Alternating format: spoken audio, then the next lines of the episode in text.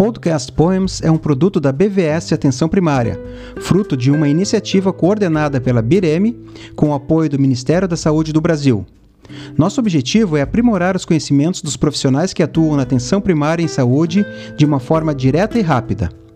Apresentamos semanalmente o resumo de um poema, na tradução livre Evidências que Importam ao Paciente Acesse a BVS APS em aps.bvs.br e confira este e outros produtos oferecidos para você.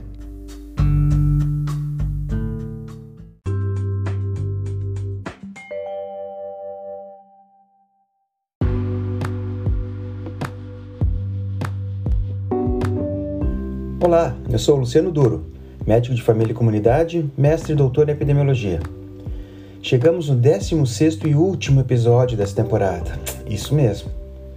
E nesse episódio eu vou falar sobre o artigo publicado nessa semana agora que passou na Biblioteca Cochrane sobre o uso de antidepressivos no tratamento da dor crônica.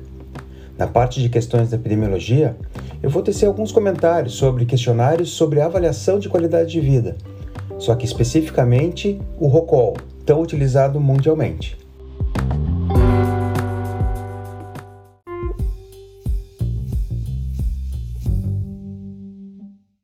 A dor crônica é comum em adultos em todo o mundo e é definida como dor que dura ou se repete por três meses ou mais. Ela pode ser uma condição primária ou pode ocorrer no contexto de uma doença e seu impacto em um indivíduo são geralmente analisados por meio de autoavaliação. Estima-se que cerca de um em cada cinco adultos em todo o mundo experimente dor crônica de intensidade moderada ou grave, no entanto, as, estima as estimativas elas variam e podem ser maiores. Por exemplo, revisões sobre a dor crônica no Reino Unido sugerem que entre um terço e metade da população experimenta a dor crônica. E uma outra revisão sobre lombalgia crônica feita na África relatou uma prevalência anual de 57%. Algumas populações têm maior probabilidade de experimentar dor crônica. Por exemplo, adultos mais velhos, mulheres, pessoas que não estão empregadas devido a problemas de saúde e incapacidade, e pessoas com comorbidades. As circunstâncias sociais têm influência particular. Pessoas com condições socioeconômicas mais baixas não apenas têm maior probabilidade de experimentar a dor crônica, mas também relatam níveis mais altos de gravidade e incapacidade. O impacto da dor crônica é semelhante em diferentes condições, apesar das diferentes etiologias. Globalmente, a dor crônica representa o maior número de anos vividos com incapacidade e afeta a vida diária, a sociedade e os serviços de saúde. Ela representa até um em cada cinco atendimentos em consultórios médicos gerais a cada ano na Europa, África e Ásia. E também é uma das principais causas globais de absenteísmo por doenças e de pessoas incapacitadas de trabalhar. Em nível individual, a dor crônica pode prejudicar gravemente a qualidade de vida de uma pessoa, incluindo o funcionamento físico, o humor, o sono e a capacidade de trabalhar fora de casa. Também está bem estabelecido que ela influencia o humor de uma pessoa. Estima-se que a depressão seja de 3 a 4 vezes mais prevalente em pessoas com dor crônica do que naquelas sem dor.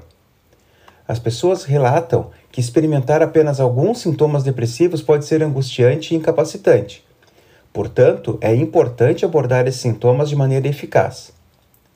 Essa dupla, a depressão e a dor crônica, elas são complexas de tratar, tanto no campo da pesquisa quanto na prática clínica, pois muitos dos sintomas da dor crônica podem se sobrepor aos da depressão, como por exemplo fadiga, perda de motivação ou prazer nas atividades. Além disso, o conteúdo dos pensamentos depressivos e os antecedentes dos sentimentos de tristeza experimentados por pessoas com dor crônica podem ser diferentes daqueles experimentados por pessoas com depressão, mas sem a dor. É importante identificar as diferenças entre o sofrimento relacionado à dor, ou seja, indivíduos com dor crônica experimentando baixo humor por causa dela, e a depressão clínica, o que pode influenciar as estatísticas de prevalência que eu mencionei agora há pouco. O tratamento bem-sucedido da dor crônica ele pode resultar em melhorias significativas da qualidade de vida, incluindo ansiedade e depressão. Uma revisão sistemática identificou que para pessoas com fibromialgia, tu reduzir a intensidade da dor em 50% ou mais está relacionada, está associada ao relato de sono, fadiga e depressão retornando aos valores normais. Portanto, o tratamento eficaz na condição de dor é essencial para melhorar ambas, a dor e o humor, além das melhorias potenciais no sono, função física e qualidade de vida. Existem muitos tratamentos diferentes para se reduzir e gerenciar a dor crônica, incluindo analgésicos, medicamentos analgésicos, fisioterapia, orientações de autogestão, exercícios, eh, psicoterapia, antidepressivos, clínicas de controle da dor e até cirurgia. O uso desses tratamentos depende, obviamente, né, do tipo da condição, da gravidade, características individuais da dor, a disponibilidade de serviços e as políticas e diretrizes nacionais. Agora, falando sobre tratamentos, os antidepressivos eles são medicamentos desenvolvidos e usados principalmente para o tratamento da depressão clínica e são agrupados em diferentes classes com base em sua estrutura química e mecanismo de ação presumido. Esses medicamentos são recomendados como tratamento de primeira linha para depressão, mas também podem ser usados off-label na prática clínica para tratar outras condições, incluindo a tal dor crônica, sendo a sua prescrição relativamente comum nesses casos. Orientações recentes do Instituto Nacional de Excelência em Saúde e Cuidados, o NICE, recomendam o uso da duloxetina, amitriptilina, fluoxetina, paroxetina, citalopram e sertralina no manejo da dor crônica primária. A amitriptilina e a duloxetina também são recomendadas como tratamentos de primeira linha para dor neuropática na atenção primária, por esse, por esse grupo, pelo NICE. Recomendação essa independentemente do humor da pessoa. No entanto, outras diretrizes contradizem isso.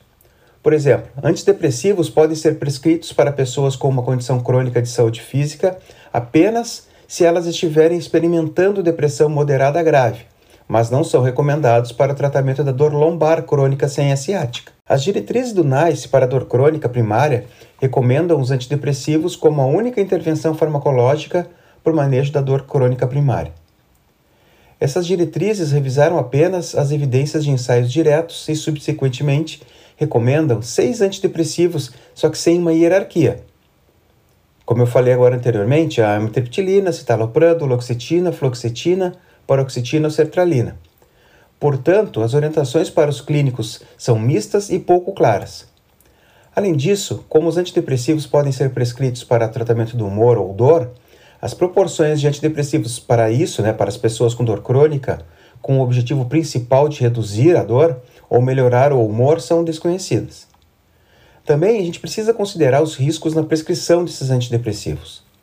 Eventos adversos como tontura, dor de cabeça, náusea, distúrbios ejaculatórios, perda de peso, tremores, sudorese e insônia foram constatados por ensaios clínicos randomizados como mais comuns em pessoas que tomam essa, essa classe de medicação em comparação àquelas que não tomam. Também seu uso está associado a um risco aumentado de quedas, fraturas e mortalidades por todas as causas, além de AVC em adultos mais velhos, ou seja, acima de 65 anos. E a automutilação e suicídio, tanto em adultos mais jovens, com idade entre 20 e 64 anos, quanto em adultos mais velhos, também está associada ao uso dessas medicações. Os antidepressivos também aumentam o risco de início de crises epiléticas, e o potencial de sangramento gastrointestinal com os inibidores da recaptação seletiva da serotonina é amplamente reconhecido. Portanto, o uso prolongado de antidepressivos em pessoas com dor crônica tem que ser visto a respeito também dos seus potenciais riscos em nível populacional. Os antidepressivos foram originalmente desenvolvidos para tratar a depressão. Ponto. A maioria age direcionando os neurotransmissores monoaminérgicos associados ao humor e à emoção e seus receptores no sistema nervoso. Esses receptores, como os receptores de 5-hidroxitriptamina, são ativados por muitos neurotransmissores, incluindo serotonina, dopamina, adrenalina e noradrenalina. Eles impedem que os neurotransmissores sejam absorvidos pelos neurônios, prolongando sua atividade nas sinapses. O processo pelo qual isso alivia a dor não é totalmente compreendido, mas as pesquisas atuais se concentram em teorias de mudanças neuroquímicas e de neuroplasticidade. Os antidepressivos também são frequentemente utilizados para gerenciar a dor crônica. Teoriza-se que os sistemas de resposta à dor do corpo que viajam no tronco cerebral e de que vem dele também envolvem os neurotransmissores noradrenérgicos. Portanto, ao aumentar a quantidade de serotonina e noradrenalina no sistema nervoso, isso pode bloquear os sinais de dor nos níveis periférico, espinhal e supraespinhal, reduzindo a percepção da dor, especialmente na dor neuropática. Além disso, uma parte do cérebro chamada locus cerúleo pode ter um efeito analgésico na dor no corpo. Sinais dessa parte do cérebro são enviados quando o corpo reage a um estímulo como a dor, e noradrenalina é liberado no corno dorsal da medula espinal para bloquear os receptores. Estudos em animais mostram que, quando os sinais de dor são recebidos continuamente, como no caso da dor crônica, essa resposta analgésica diminui ao longo do tempo e a noradrenalina não é mais liberada.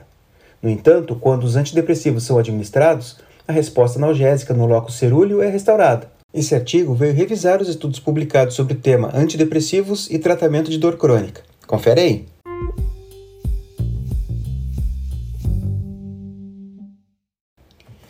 Essa é uma revisão sistemática da Cochrane, publicada em maio agora de 2023 por pesquisadores do Reino Unido. Ela buscava avaliar a eficácia e a segurança dos antidepressivos em adultos com dor crônica, exceto cefaleia. Foram incluídos ensaios clínicos randomizados comparando antidepressivos para o tratamento da dor crônica comparados a quaisquer controles, mas, sempre que cabível, deveriam ser duplos cegos. O acompanhamento deveria ser maior que duas semanas e com mais de 10 pessoas em cada braço comparador. Sua metodologia consistiu, então, em uma revisão sistemática e uma análise de rede de múltiplas comparações, que incluiu 176 estudos com um total de 28.664 participantes. A maioria dos estudos era controlada por placebo e tinha um desenho paralelo. As condições de dor mais comumente examinadas foram a fibromialgia, dor neuropática e dor musculoesquelética. A duração média dos ensaios clínicos randomizados foi de 10 semanas. Sete estudos não forneceram dados utilizáveis e foram excluídos dessa análise em rede.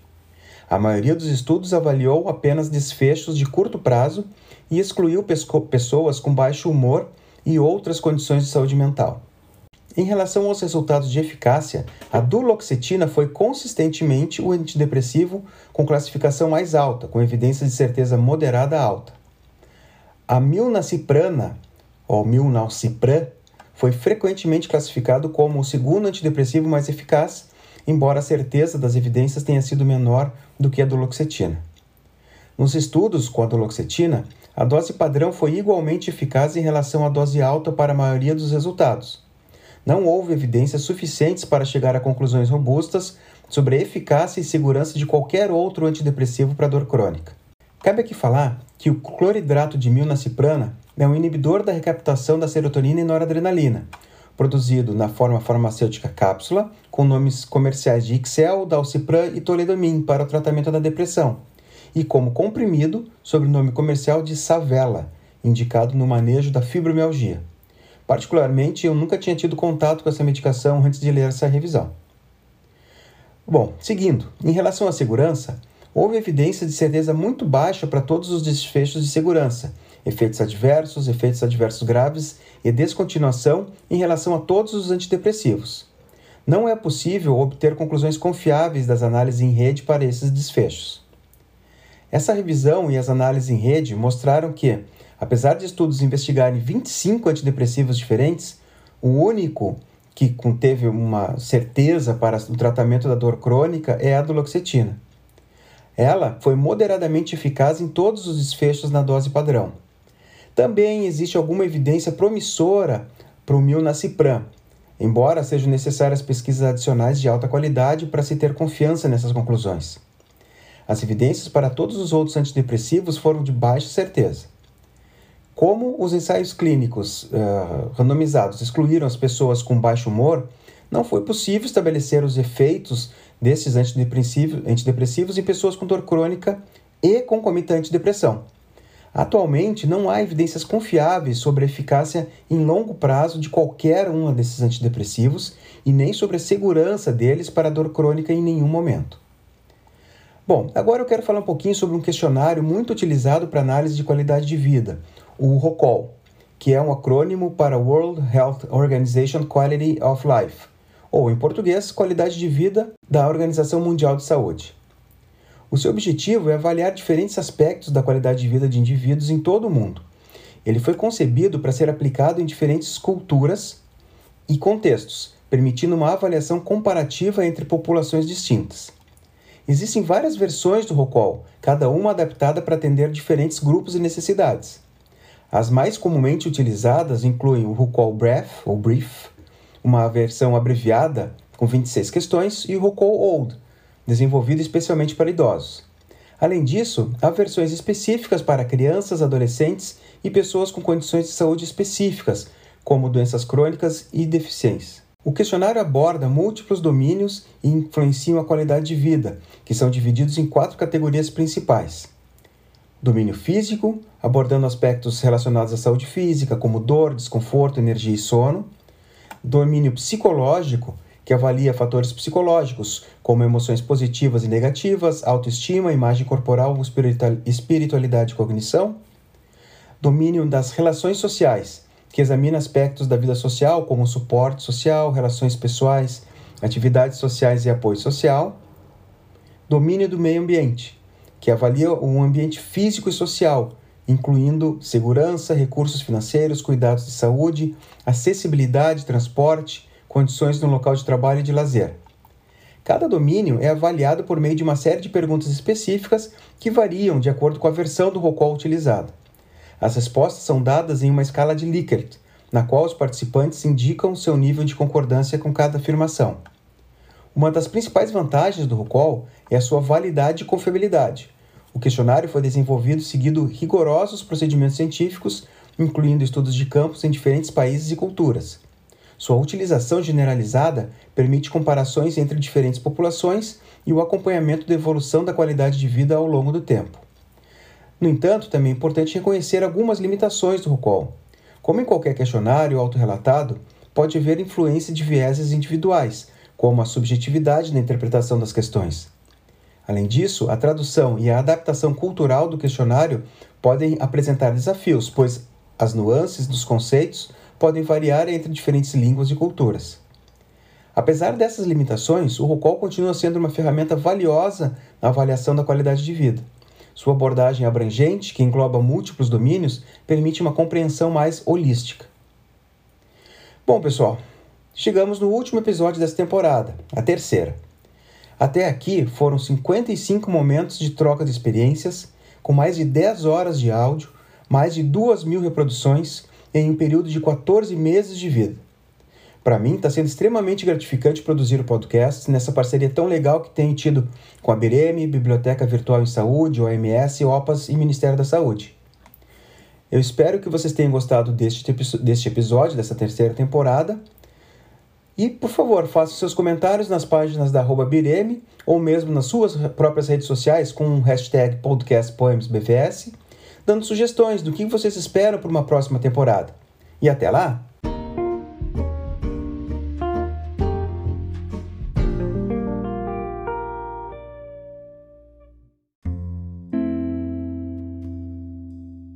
Obrigado a você, ouvinte, por nos acompanhar até aqui.